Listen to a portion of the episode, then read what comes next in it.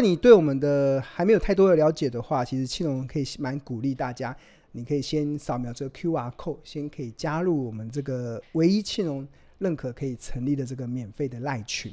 那你我们现在第一群、第二群已经满了，我们现在是开放到第三群。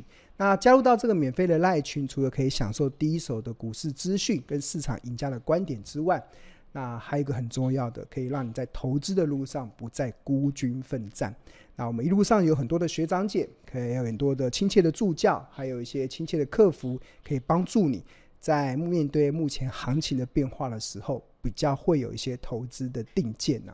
那我们这个赖群真的含金量非常的高，我看到最近很多的同学申请加入都是靠朋友推荐，哇，对啊，都是靠朋友推荐。那大家真的好后康到修本，因为我们在这个群组里面，我们不会报名牌。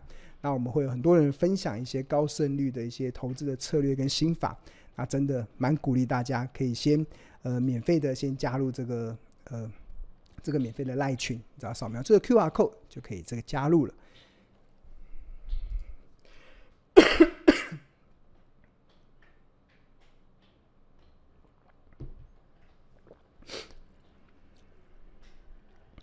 对啊，然后。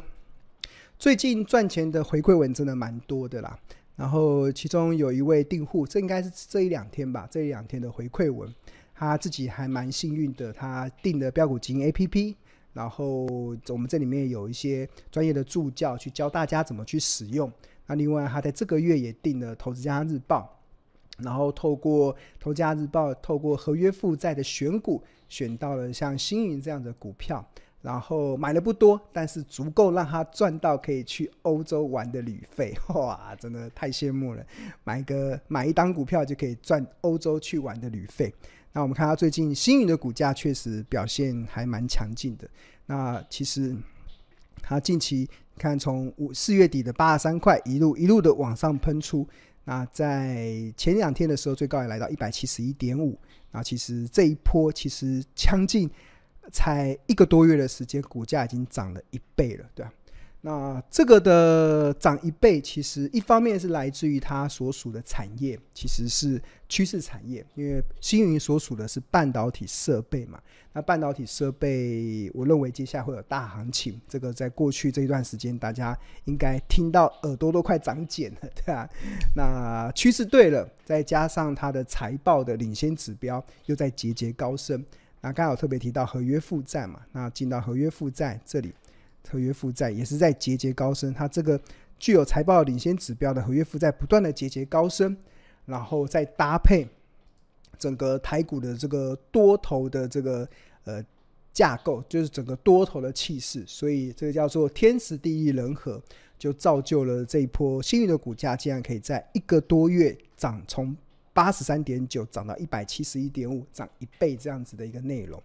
那在这样子涨的内容中，当然我很高兴看到很多同学赚到了旅费嘛，很多同学赚到了获利。那其实我一直在强调啦，就是今天同学账面上所看到的这些获利啊，真的不用谢谢，不用谢谢庆荣老师，你要真的要谢谢你自己，愿意给自己一个机会，呃，让你在目前这种。茫茫的股海中，你愿意花时间去学习怎么去找到好的股票，那愿意花时间去呃去把投资当做一技之长来学习。所以我觉得，呃，近期的很多股票的轮流的涨停，我真的觉得就只是天时地利人和搭配下来的结果。那其实呃不用太过的要高兴，但是其实也不用太过的意外，因为我过去一直在讲，其实。方法对了，其实小钱都能够变大钱。但是如果你方法错了，你即使有再多的房子，基本上都不够你赔。所以，我们不管是庆隆所经营的这个频道，或者是我们我所写的《投资家日报》，然后甚至我们这个标股金 APP，我们强调的其实都在方法，就是告诉你各种。高胜率的一些投资的方法，可以帮助你自己就能够从股海中钓起一条一条的大鱼，而不是而不是去呃迷失在每天这种呃股市非常混乱的资讯的环境中。因为现在不缺资讯，现在已经是资讯爆炸的环境嘛，在这个不缺资讯的环境中，你要怎么能够明辨资讯的真伪？关键就是你要对投资要有所定见，你这样才不会随波逐流。所以我就很高兴的看到越来越多的同学可以去掌握到这个正确的投资的这个方法。哇，我声音好像快不见了。好，我来吞。大家不知道有没有吃过这一颗润喉珠，对啊，我我昨昨天去中药局、中药店买嘛，因为我昨天上节目的时候发现怎么声音突然不见了，然后整个节目中这个节目中讲不出话，然后硬生生的讲个几句这样子，然后后来去中药店的时候就买了一个这个那个一个一个中医师跟我讲说，这个吞了之后声音就会再回来，对啊，我有试过吞了一颗之后。我我没有我没有鼓励疗效，我是自我分自我分享。吞了一颗之后，我的声音会恢复十分钟的，恢复十分钟。所以我现在吞了一个这个什么大声润喉珠，那应该声音可以继续维持十分钟下去。好，趁我现在还有声音的时候，我们 来继续今天最很重要的主题啦，就是还有便宜的大象吗？还有便宜的大象吗？好，那我们开放给同学来回留言好了。同学认为现在有没有便宜的大象？如果你觉得有的话，你可以写在你的留那个我们聊天室里面。你觉得现在有没有便宜的大象？因为现在很多的大象啊，它都已经插上翅膀变小飞象了，对啊，都很夸张，长到呃无与伦比这样子。比如说。比如说，我们看今天，今天这个贡献台股排行榜最大的是台达电嘛？台达电进阶，你看点进去之后，台达电是大象哦，台股中的前五大的权值股，它的股价也可以从四月底的两百九已经涨到两三百三，目前已经三百五十六，今天还涨了二点九二 percent。那更不用说另外一个，呃，插上翅膀的乌龟，它哪一档？二三七二的，呃，不，二广达是广达是什么？二三，我怎么突然忘记广达的代号了？二三七，二三八二嘛，二三八二。你看，这个是插上乌插上翅膀的乌龟，这个也是太夸张了。就是从四月底的时候还在八十块，然后现在涨到一百四十一块。虽然没有像半导体设备的星云涨一倍啊，但是广达股本这么大，都可以变成小飞象，还没有往上喷来喷去，对啊，这就是显示出这一波的台股真的是，呃，这就是天时地利人和所创造出来的多头行情啊！所以大家不要小看这一波台股的多头行情，它真的会。目前所有的架构来看，都还没有任何的败笔。就是不管从基本，不管从台股的结构，从台股的资金面，还有整个题材，然后还有就时间点来讲，因为接下来的业绩一定会越来越好。因为台股这些企业最坏的业绩的表现都已经过去了，所以未来的业绩一定会越来越好。然后联准会也不会升息了，联准会未来只会降息。那一旦联准会要开始降息，它对本益比就会开始提升。大家还记得去年联准会暴力升息的时候，是对本益比造成下修的影响。那升息二十码对本益比下修三十一点四 percent。那如果未来开始降息了，那本益比就会开始被拉升了。所以 EPS 开始拉升，本益比也跟着开始拉升。哇，那那个相乘之下，那个股价就会还有蛮大的期待了。好，我看看同学有没有回答问题。还有没有便宜的大象？有同学有回答，嗯，红海，然后还有半导体设备的金鼎、中美金，对啊，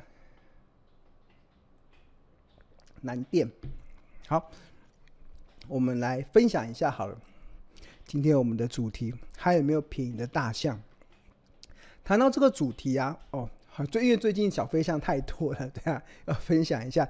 其中有一位订户嘛，其实他刚好分享，他今天他前阵子有买了一档股票三零二的微强电，然后他搭配了标股精英的 A P P 进场，然后今天涨停板很开心。那因为最近的小飞象真的太多了，最近的小飞象太多了，所以很多的同学真的是呃。这个是微强电嘛，这就是刚才同学所提到的，就是近期的股价的走势，也是一根涨停板之后，似乎也突破了这个历史的新高。那其实我只能说，最近的小飞象真的蛮多的啊，在在这些小飞象在网上飞来飞去的时候啊，那我们今天想要分享的是有没有还没有涨还还没有便宜的这个大象啊？那谈到便宜的大象啊，其实长期以来，其实我会用一种。呃，嗯，指标来协助我去快速的缩缩减目前台股一千七百多家上市公司有没有哪一些股票它，它股价是在相对的低档。那坦白说啦，其实现在便宜的大象真的已经不多了。为什么这么说呢？其实我们从这张表里面其实就可以呈现的出来。那这张表其实蓝色这个柱状是每个月月底台股。呈现月 K D 低档黄金交叉的股票加速，那这个红色的曲线是台股台湾加权指数的走势的当呃月底的收盘价。那比如说在去年的十一月底的时候，台股有一百七十七档的股票月 K D 在低档黄金交叉，然后去年十二月份有两百七十二档，今年一月份更有三百五十档，然后二月份有两百五十六档，然后即使到了三月份。都还有一百五十五档的股票月 K D 出现了低档的黄金交叉，那通常月 K D 会在低档，就代表股价已经跌了一大段嘛。那要能够黄金交叉，就代表它已经不再破底了，企图的将它的中长期的趋势由原本的下跌转成上涨的多头。所以为什么我在过去这，尤其在今年年初的时候，不断跟大家讲。台股处处是黄金，真的。我从一月份以来，我每天都好忙，每天都有做不完的股票，就是每天都好多股票都非常便宜，非常便宜。因为那时候台股处处是黄金，尤其一月份的时候，有高达三百五十档的股票都出现了月 K D 在低档黄金交叉。但是随着台股这样一路的往上走，走到一万六，现在目前又来到一万七。到五月底的时候啊，其实出现月 K D 在低档黄金交叉的股票啊，其实已经变很少了。真的，目前只剩下三十四档。对，所以从光从数字来看，选择就少了十，就选少了十分之九嘛。一月份有三百五十档，所以可以处处是黄金。然后。现在就只剩下三十四档，所以现在有没有便宜的大象？当然，你从有一些条件来看，还是有便宜的大象可以去选择。那在这些便宜的大象中，你或许还是可以找到低档价值投资的机会。但是要记住，我刚才庆荣老师讲的，现在的行情在多头。那多头的时候，其实更强调的是高档顺势而为。那低档价值投资通常考验着更多投资人的耐心啊。所以我觉得。呃，当然，呃，适不适合，我觉得大家就自己去做判断。我只能说，现阶段你要找低档价值投资的标的，确实标的变少了。那除此之外，如果就五月份啊，刚才不是有说有三十四档月 K D 在低档黄金交叉的标的，那其中有两档算是大象了。就如果就这个市值来讲，算是台股中的大象。那其中第一档是这个。呃，自行车的龙头九九二一的巨大，它大家知道它是 ub 嘛？我们平常骑的 ub 的背后的制造商。那巨大捷安特也是台湾之光的一个自行车产业。那它在今年的五月份 月 K D 出现了在十六点三这边黄金交叉的变化。那这似乎代表了它的股价从前一波三七六点五这个巨大的股价一路从二零二一年的四月份的三七六点五跌到二零二三年三月份的一六八点五，这个波段高达五十五 percent 的这个跌幅啊，好像已经进入了尾声。再加上这条线是十年线嘛，那目前巨大的股价也跌破了十年，跌破了十年线之下，所以换言之，你现在去买巨大的人。你已经赢过赢了过去十年买巨大的人了，对吧？所以看起来好像是有这个机会。那那值得留意的是，巨大月 K D 曾经出现过两次的低档黄金交叉，一次是在二零二二年的十一月，在十八这边黄金交叉，当时的收盘价是二三零，但是很可惜在这个地方没有筑底成功，又持续的破底到一六八点五。那今年的五月份。在十六点三这边再度出现低档黄金交叉，股价收在二零六，这个或许是有第一再一次看到它呃呃企图筑底的一个契机啦，所以我觉得这是第一档这个呃巨大这个算是目前低档月 K D 在黄金交叉的一档大象。那第二档大象也是跟自行车有关的，其实就是九九一四的美利达，这是它。啊，美利达它，它呃，二零二三年的四月份的时候，月 K D 指标在十三点九这边出现了黄金交叉。大家目前看到上面是股价走势，然后下面是月 K D 指标，红色的是月 K，绿色的是月 D。然后这个美利达的月 K 在四月份的时候，正是由下往上穿越绿色的月 D，，呈现了黄金交叉。那这这也是它第一次。二零二一年四月份，股价从三六八跌到一五七，这个波段五十七 percent 这个下跌的过程中，第一次出现了月 K D 在低档黄金交叉。那除此之外，它目前的呃十年线股价也在十年线之下，所以换言之，它的状况有点跟巨大很像，就是月 K D 在低档黄金交叉，然后股价也在十年线之下，所以看起来是呃。目前其实，如果要找低档价值投资的的股票中，其实我在这段时间所整理出来的标的，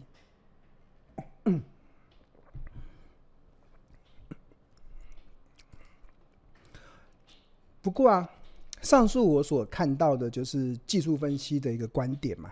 但是我们在做投资的时候啊，像庆荣老师绝对呃不会。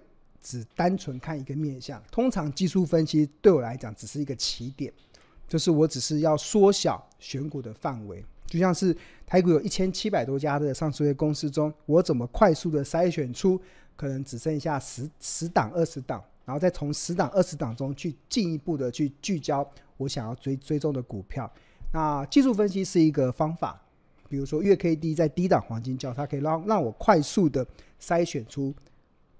呃呃，比较缩小那个选股的范围，比如说在五月底只剩下三十四档，所以一千七百多家公司中，我只要去注意这三十四档里面哪一些可以有产业面的注意。那要跟大家报告的，就只是起点。很多同学把起点当终点，对吧？就觉得这个起点完之后就是结论，结论就是可以买嘛，或者什么的。那不能这样走，就是我们在投资的时候。这只是一个起点，完之后你要开始去考虑到一些财报的一些面向，考虑到一些产业的面向，最后你再决定这个是不是你可以去值得去去投资的标的。那所以，呃，光从我刚才刚才上述所讲的这个内容嘛，就是从巨大或美利达这个股价在往下跌，然后出现月 K D 低档黄金交叉，看起来好像出现了一个技术分析的一个中长期的买点。但是如果再进一步的去追踪它的财报啊，其实我觉得就会有一些风险哦。这个风险就会让我呃去在思考它的投资布局的时候，会多一些停看听。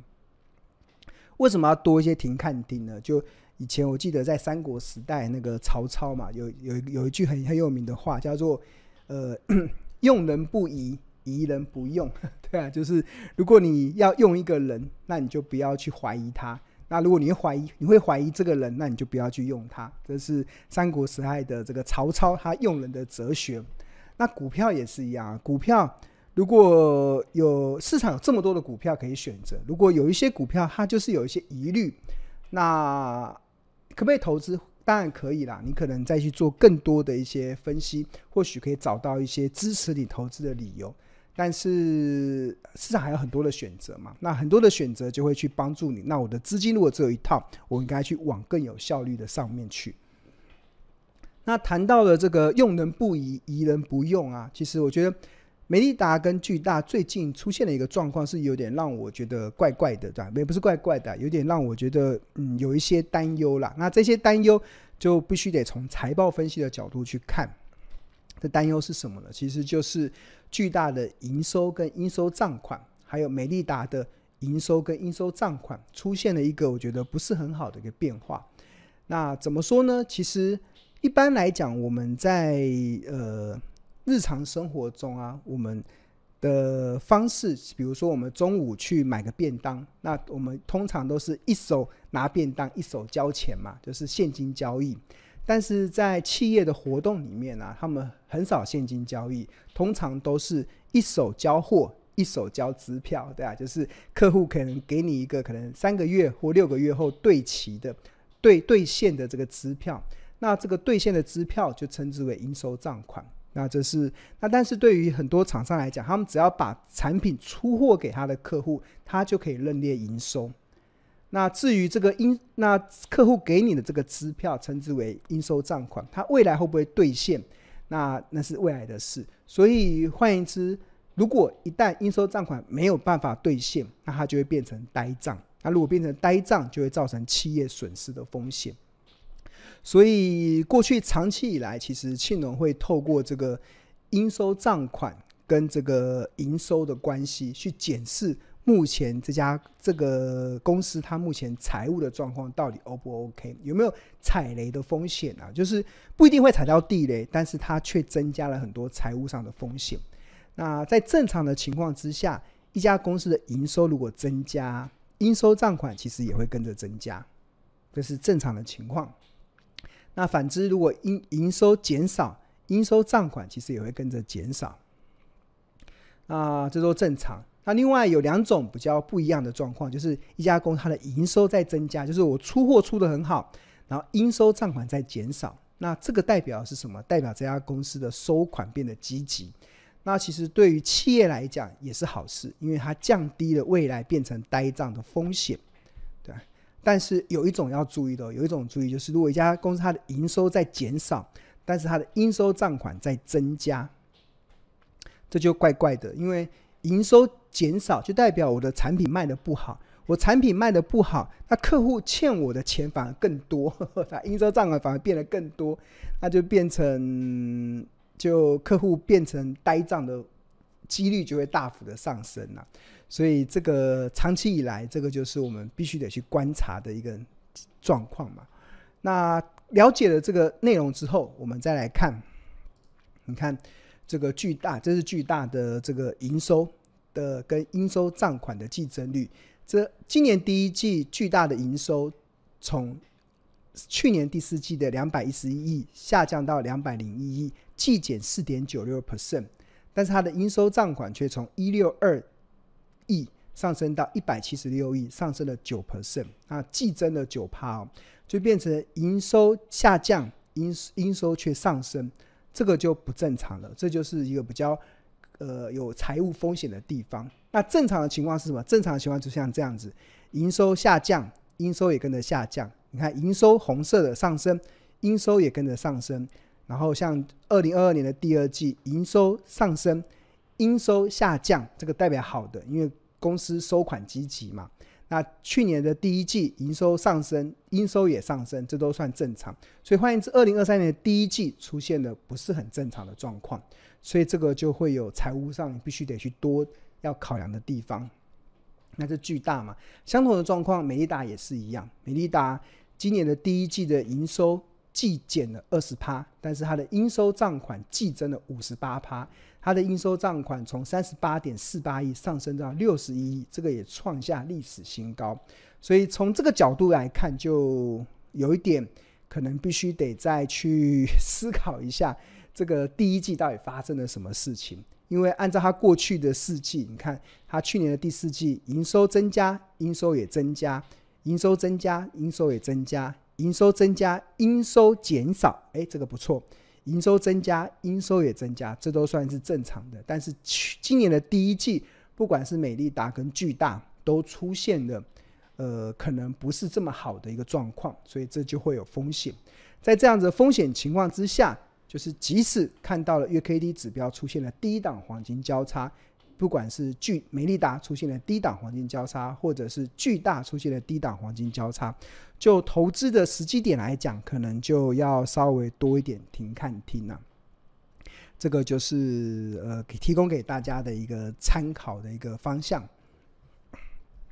那刚才所提到的这个呃。呃，我们刚才所讲的这个营收啊、应收啊，或者在财务报表中有非常多的科目嘛，对啊。那我看到今天有一个同学在我们的群组里面分享的，我觉得蛮有意思的，想要跟大家回馈。就是就有一位订户嘛，他就分享他以前。就是他除了拿《投资家日报》资料之外，他也会上到一些公开的资讯网站中去找一些财务报表的一些内容，比如说资本支出啊、合约负债啊，还有刚才所讲那个营收啊、应收啊，然后常常啊真的找到他眼花缭乱，对啊。然后后来他还发现，原来他每天计算机按到天昏地暗的这个财报的这个猛算啊，其实。都收录在我们的飙股金 A P P 里面。原来飙股金 A P P 里面其实都已经帮大家整理好这些功能了。这也是庆隆非常自豪的。我把我过去很多我对于财报的一些理解，其实都把它浓缩到这款标股金 A P P 里面，让大家可以肯一目了然的去抓到哪些的财报是重要的指标，哪些财报是重要的指标。那举例来说，我们刚才看到 提到这个呃九九二一的这个巨大嘛，巨大，他刚才有讲营收跟应收，哇，大家看完之后就会觉得要去哪里找？其实我们标股金 A P P 里面就提供了一个非常简化而且很容易查询的一个方式，就一样进入到财务，然后除了有营收、E P S、股利之外，然后这边大家有没有看到，这边还有一个叫经营。经营的部分点进去之后，那庆隆就把我平常我会用的，而且我觉得很有用的一些营收的季增率、应收账款的季增率，甚至存货周转率，其实就很条列式的摆在这边，可以让大家可以一目了然的明白，诶，这个指标有没有出现什么样的问题？这个指标有没有出现什么变好的一些状况？那除此之外，刚才不是有提到像合约负债吗？合约负债巨大没有嘛？那我们很多的股票里面有合约负债，我们也单独的把合约负债拉出来。那这也是市场也很少见，因为这个合约负债算是庆隆很早以前就提出来的概念。所以比如说刚才有提到星云嘛，星云它是有合约负债的。那它的这个合约负债就会被单独被拉出来，让同学可以看到很多的财报的数字之后，可以有重点的数字浓缩到这款我们的 APP 里面，让同学可以快速的找到重点。那另外还有一个资本支出，资本支出，刚才不是我们同学不是有提到，每天要要看什么资本支出啊、合约负债啊，要在。拿着计算机，然后猛算，算到天昏地暗。但是其实我们标股金 APP 里面就已经都浓缩到这里面去了，所以可以，而且还有图示的，可以让大家很快速的去了解这家公司的营运到底有没有慢慢变好，或者它的营运有没有出现什么财务的风险。这个其实就是呃，我觉得这款 APP 里面可以给大家一个非常受用的一个地方。好。那如果大家对于订购这个飙股金 APP 有兴趣的话，我们有两个方案，一个是月费方案。那除此之外，我们更推荐的是年费方案，相当于买十个月送两个月。除此之外，我们还加赠二十五堂的财报魔法班的课。